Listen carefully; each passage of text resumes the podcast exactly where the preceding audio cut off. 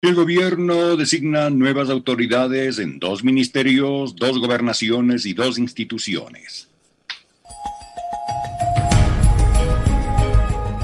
Gubernamentales.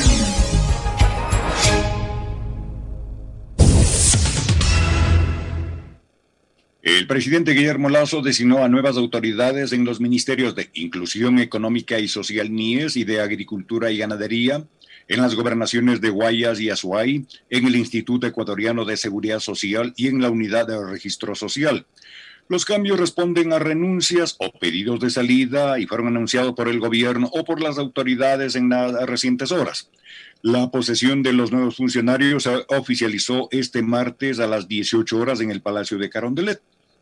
En reemplazo de Mae Montaño ingresa al NIES el ex asambleísta y ex gobernador de la SUAY Esteban Bernal. En lugar de Tanli Vera, Pedro Álava González dirigirá el Ministerio de Agricultura. En la gobernación del Guayas, Vicente Tayano será reemplazado por Pablo Arosemena Marriot y en la gobernación de la SUAY ingresa Matías Abad en lugar de Bernal.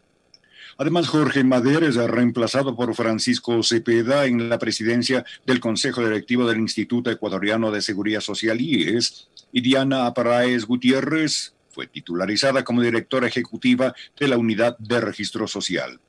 Durante la ceremonia de posesión, el presidente agradeció a los funcionarios salientes y dio instrucciones a quienes ahora lo reemplazan para, según dijo, luchar contra la corrupción y el despilfarro de los recursos públicos en Pichincha opina. La palabra tiene Alexis Moncayo. Siete de la mañana con seis minutos. Gracias, profe. Bueno, ahí estaban los cambios, los cambios anunciados ya oficialmente por el gobierno nacional. Em, Esteban Bernal, ex asambleísta de Creo, ex gobernador de la provincia de la Suay, será quien se haga cargo del Ministerio de Inclusión Económica y Social en reemplazo de la señora Mae Montaño. Agricultura, eh, la señora Tangi se va, entra Pedro Álava, que eh, eh, tengo entendido es un ciudadano ecuatoriano que ha estado por algún tiempo fuera del país, me parece que unos 25 años o algo por el estilo. Le leí ayer a, Omar Maluk Salem en su cuenta de Twitter dar a conocer eso, ¿no? Que se trata de una persona que ha estado cuarto de siglo, me parece, por fuera del país. Ojalá ese, esa suerte de, distanciamiento físico con el Ecuador no ah, signifique que no conozca, no entienda o no sepa de la realidad social, económica del país, sobre todo de los temas relacionados con el área que va a estar a su cargo, que es la agricultura. Eh, me imagino yo que debe ser un ciudadano que está precisamente especializado en estas áreas, que conoce la realidad del sector, pero ojalá también esté conectado con la realidad del país, porque hay personas que, que pasan fuera dos, tres, cuatro años y después terminan desconectándose totalmente de lo que pasa en este país. Y ojalá esa no sea la realidad, ¿no? Pero que estamos hablando de un hombre que 20, 25 años ha estado fuera del Ecuador. Alíes dirá Francisco Cepeda, el nuevo gobernador del Guayas será Pablo Arosemena, em, hombre muy vinculado a los gremios empresariales. Em, creo que muchos de ustedes lo conocen. Ayer les escuchaba a Andrés y a Sofía comentar eh, sobre el tema de la posibilidad de que se incorpore, ahora ya es una realidad. Entonces ahí tienen ustedes a Pablo Arosemena, Matías Abad, gobernador de Azuay, y Diana Apraes eh, estará en la unidad de registro social. Los cambios confirmados. Eh, a ver, yo cuando cerrábamos este tema, eh, en el comentario ayer, brevemente, porque se nos iba acabando el tiempo y nos concentramos en, el, en lo polémico de la jornada anterior, que fue la censura y destitución del defensor del pueblo, les decía que, y esto es así, o sea, termina siendo así, un presidente de la República, un jefe del, del, Ejecutivo, del, del gobierno central está en su plena capacidad y potestad de designar o de destituir al funcionario de libre remoción que a bien crea, ¿no? O sea, que bien, que bien tenga. No me parece que el ministro X, Y o Z está cumpliendo sus funciones de manera adecuada, pues simplemente para afuera, ¿no es cierto? Em, así funciona. Lo que sí me parece raro es que estos cambios, que además no son, este, no, no, no, son, primero no son pocos y no son, eh, digamos, en, en secretarías o en este, direcciones de, que no manejen temas de trascendental importancia, sino más bien todo lo contrario, ocurran en este momento, cuando, eh, digamos, hemos pasado de ese, de ese umbral de los famosos eh, 100 días. Y sobre todo porque hay figuras que son... Eh, que son importantes en, la, en lo que es la estructura del gobierno y lo que fue la estructura del movimiento, creo, y porque son personas que creo, en lo particular, tienen un recorrido respetable e importante también por la vida política del país yo no voy jamás a, denostar ni a dejar de reconocer, por ejemplo, lo que significa Mae Montaño para la política del Ecuador en todo el aspecto, integralmente. ¿Por qué? Porque se trata primero de una mujer y de una mujer afrodescendiente, que me parece eso ya es eh, un detalle a considerarlo, porque es de las que fue abriendo puertas y fue abriendo cancha, primero para la mujer y después también para una mujer, en este caso afrodescendiente. Eh, la ingeniera Mae Montaño ha sido legisladora por dos periodos consecutivos. En el último, y yo esto les mencionaba ayer, em, en el último periodo ella termina tomando distancia con el gobierno nacional. Con el movimiento Creo, perdón, en esa época, con el movimiento Creo. No con el gobierno, porque más bien Maes se mantuvo afín a, las tesis de, de Lenny Moreno en algunos casos. Pero con el movimiento Creo sí mantuvo distancias, tanto es así que ella hizo pública su decisión de desafiliarse o desapegarse de las líneas partidistas de Creo. Y tengo entendido que ya empezó a promover o a crear ella su propia plataforma política. Desde entonces hablo del periodo legislativo anterior. Entonces, que, no, que se hayan sorprendido en el gobierno de que ella estaba promoviendo ese espacio me parece que es, que es, por, que es por lo menos eh, raro, porque ya desde hace rato Mae Montaño venía trabajando en su propia plataforma política. Me parece también, lo que sí de alguna forma cuestionable es en la forma eh, ¿Cómo se conoce esta salida tan abrupta de Mae Montaño? Con un comunicado de su parte, publicado el pasado 14 de septiembre, en donde revela algunos detalles, por ejemplo, que el, anuncio de su salida se lo hace el secretario de la Administración, el señor Iván Correa, no se lo hace el presidente de la República directamente, em, y se lo hace después de haber tenido una reunión de gabinete en la que sí estuvo presente el presidente Lazo y donde no se le dijo absolutamente nada, ¿no? Entonces, como que fue una salida más bien sorpresiva eh, y que no guardó la forma al momento de decirle a una ministra de Estado que estaba por fuera del equipo, del equipo de trabajo. Uno puede también, digamos, sacar conclusiones de que el comunicado de la ingeniera Montaño eh, guarda un poco de bronca por la forma en la que ella sale del gobierno. Eh, y se mencionan algunos detalles, ¿no? Como por ejemplo la elaboración y presentación de una baza con su rostro, hablando de los famosos 100 días.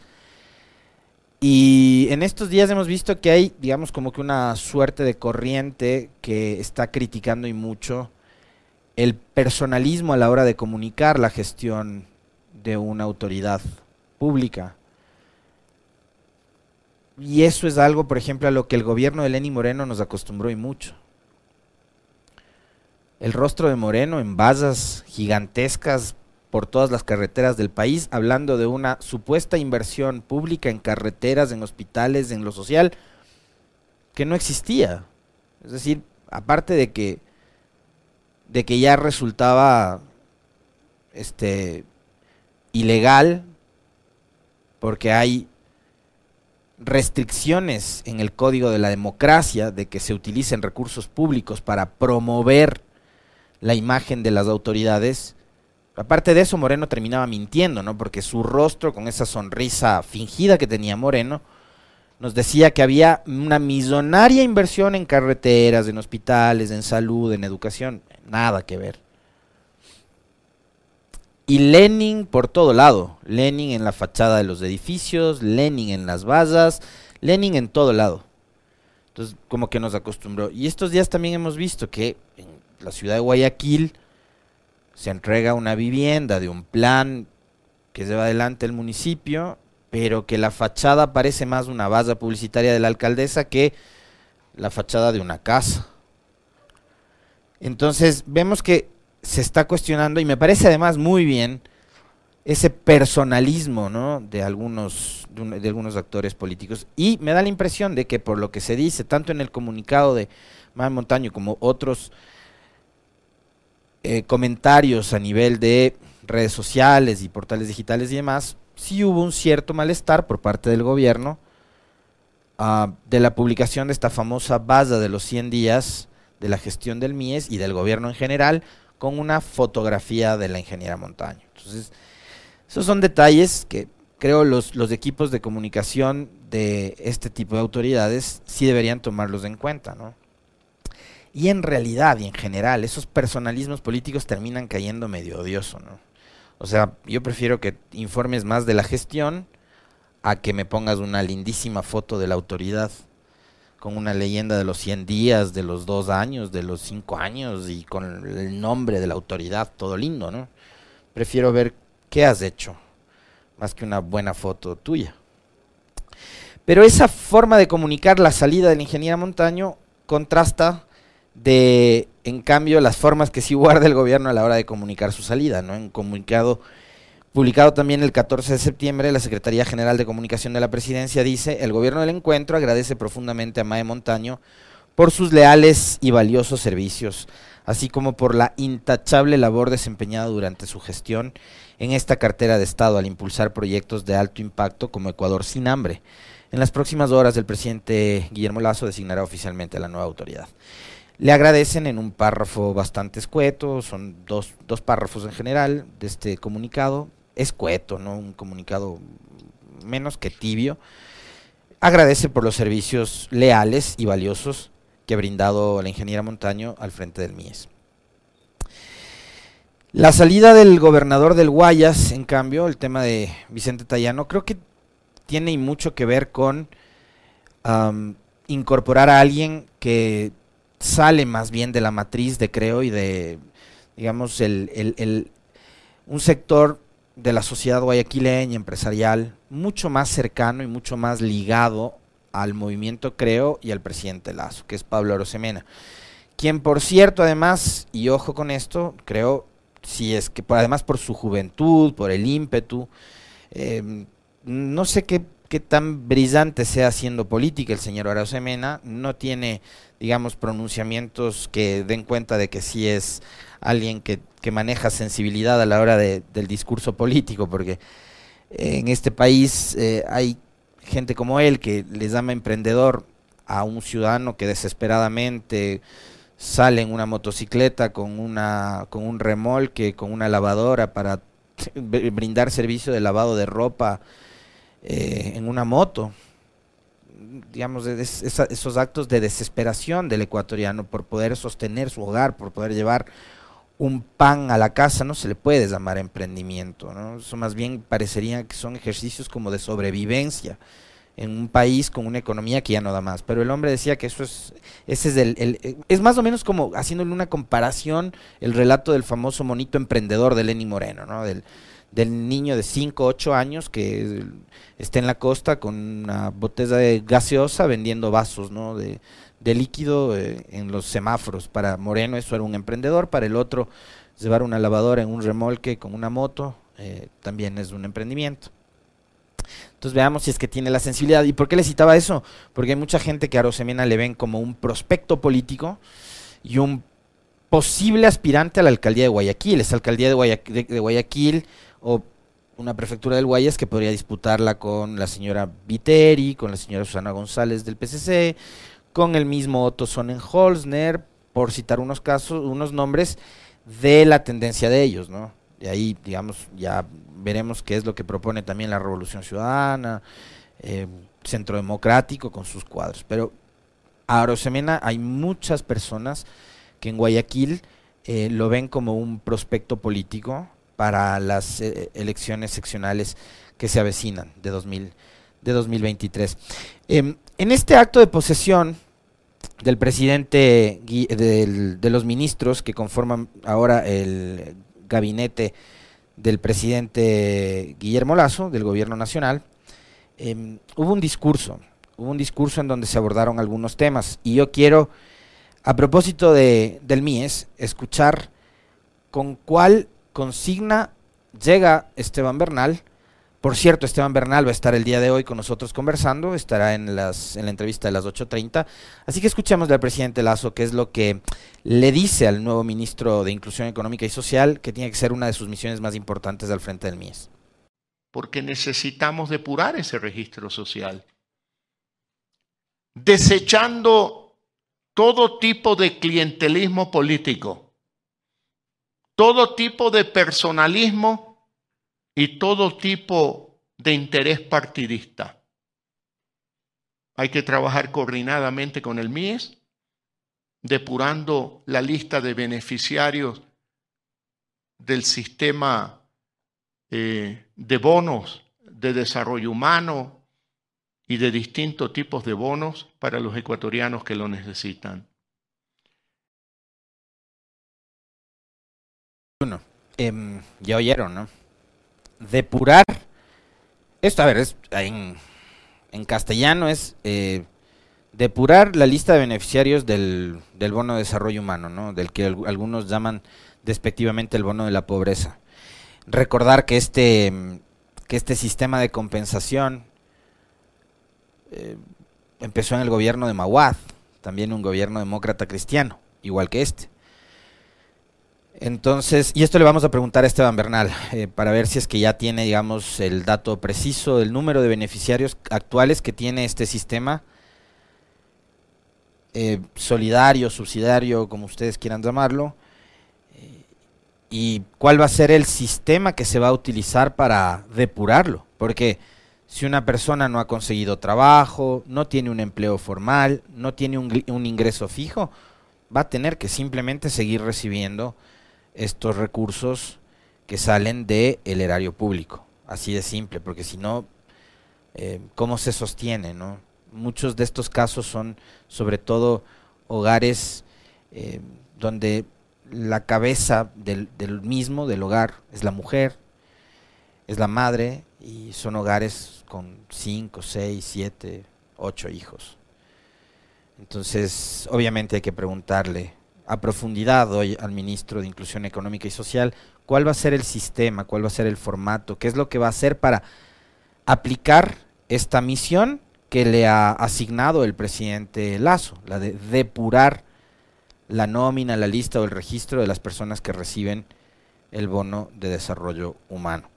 Pero también habló de lo que sería una posible reforma laboral, una vez más, haciendo anuncios, sin decir vamos a hacer esto o se va a presentar en tal o cual fecha. Y quiero también que conversemos juntos sobre lo que en eh, su cuenta de Twitter el día de ayer a propósito de este anuncio nos hacía conocer Mauro Andino, ¿no? desde, desde el punto de vista de un abogado Em, analizando también eh, el envío de este, de este proyecto de reforma laboral que abordaría otros asuntos, ¿no? otros asuntos como el tema tributario, económico y demás. Escuchemos al presidente Lazo. Pronto, pronto iremos a la Asamblea Nacional para presentar el proyecto de ley laboral y no tenemos que achicarnos.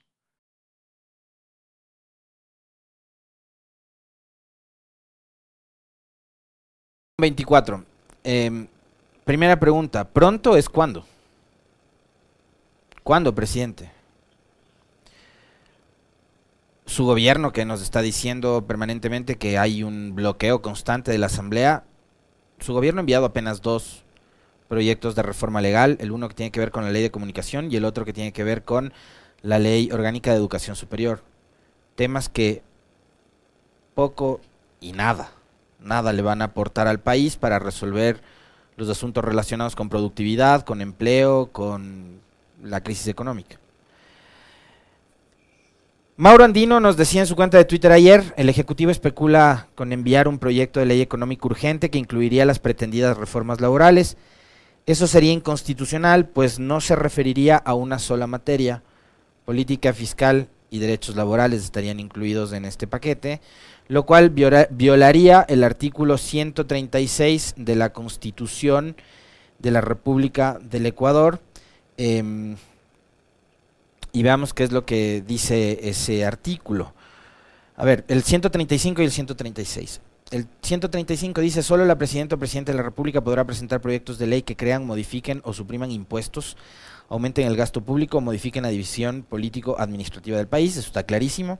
Y el 136 dice, los proyectos de ley deberán referirse a una sola materia, lo que advertía Mauro, y serán presentados eh, a la Presidenta o Presidente de la Asamblea Nacional con la suficiente exposición de motivos el articulado que se proponga y la expresión clara de los artículos que con la ley eh, se derogarían o se reformarían. Si el proyecto no reúne estos requisitos, no se tramitará.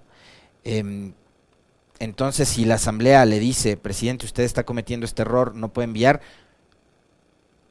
digamos, alimentaría ese discurso, ¿no? De la Asamblea está bloqueando las propuestas del gobierno. Ojo, ojo con eso. En ese caso, fíjense lo que les decía a propósito, en el hilo, Mauro nos dice, en ese caso el CAL, el Consejo de Administración Legislativa, no debe calificar el proyecto y debería devolver la iniciativa al gobierno. Cabe destacar que el artículo 56 de la Ley Orgánica de la Función Legislativa fue reformado y está en vigencia desde el 14 de mayo. Limita el poder del Ejecutivo para que no envíe proyectos trole bajo el pretexto de la urgencia económica. ¿Qué dice el artículo 56 de la Ley Orgánica de la función legislativa, la calificación de proyectos de ley. Em, el Consejo de Administración Legislativa, en un plazo máximo de 60 días desde su presentación, calificará los proyectos de ley remitidos por la Presidenta o el Presidente de la Asamblea Nacional, siempre que cumplan con los siguientes requisitos. Uno, que todas las disposiciones del proyecto se refieran a una sola materia sin perjuicio de los cuerpos legales a los que afecte. Es decir, en plena concordancia con el 136 de la Constitución que citaba en el mismo tuit Mauro Andino Espinosa. Y lo que yo les decía, si el CAL le plantea al gobierno eso, es, no pueden porque están violando lo que dice la ley y la constitución. Lo que harán, créanme, ya, digamos, de forma anticipada, será decir que la Asamblea está bloqueando. O sea, ya uno hasta lo ve venir. No se, puede, no se pueden paquetar dos proyectos de ley de distinta materia en un solo cuerpo normativo. Eso es inconstitucional, ilegal y tramposo. Grave error del régimen pretender enviar una ley trole para meter de agache las reformas laborales e intentar su aprobación flash en 30 días. Bien, ahí tienen ustedes entonces eh, lo que dice un, abogado como Mauro Andino con respecto de eh, este anuncio que ha hecho el gobierno nacional. ¿Y en qué contexto hace estos anuncios? En un en un contexto complejo, porque el día de ayer, a pesar de que los grandes medios hicieron mutis por el foro, en las carreteras y vías de algunas provincias de este país hubo nuevamente una jornada de protestas y estos precisamente eran los reclamos, las exigencias y las divergencias que hay de los dirigentes, de los arroceros y de los agricultores del país con respecto a las políticas económicas del gobierno. Escuchemos. Dice que Lorenza vive con 20 dólares. La estamos buscando todavía. Y no la encontramos. Para que, nos, para que nos explique cómo se vive con 20 dólares. Todos nosotros, aquí, según el presidente, tenemos terrenos, tenemos hacienda, tenemos barcos pesqueros, tractores. ¿A dónde están todas nuestras propiedades? Ese es el contexto en el cual se anuncia un proyecto de ley que abordaría temas laborales y económicos urgentes que enviaría pronto a la Asamblea, no sabemos cuándo. Ojalá, mm, ojalá escuche también eh, y se deje asesorar bien el gobierno y el presidente Lazo para que no se cometan esos errores y la Asamblea haga lo que tiene que hacer de forma inteligente, midiendo muy bien para no caer en el juego. Porque hasta ahora criterio muy personal, creo que han picado todos los anzuelos.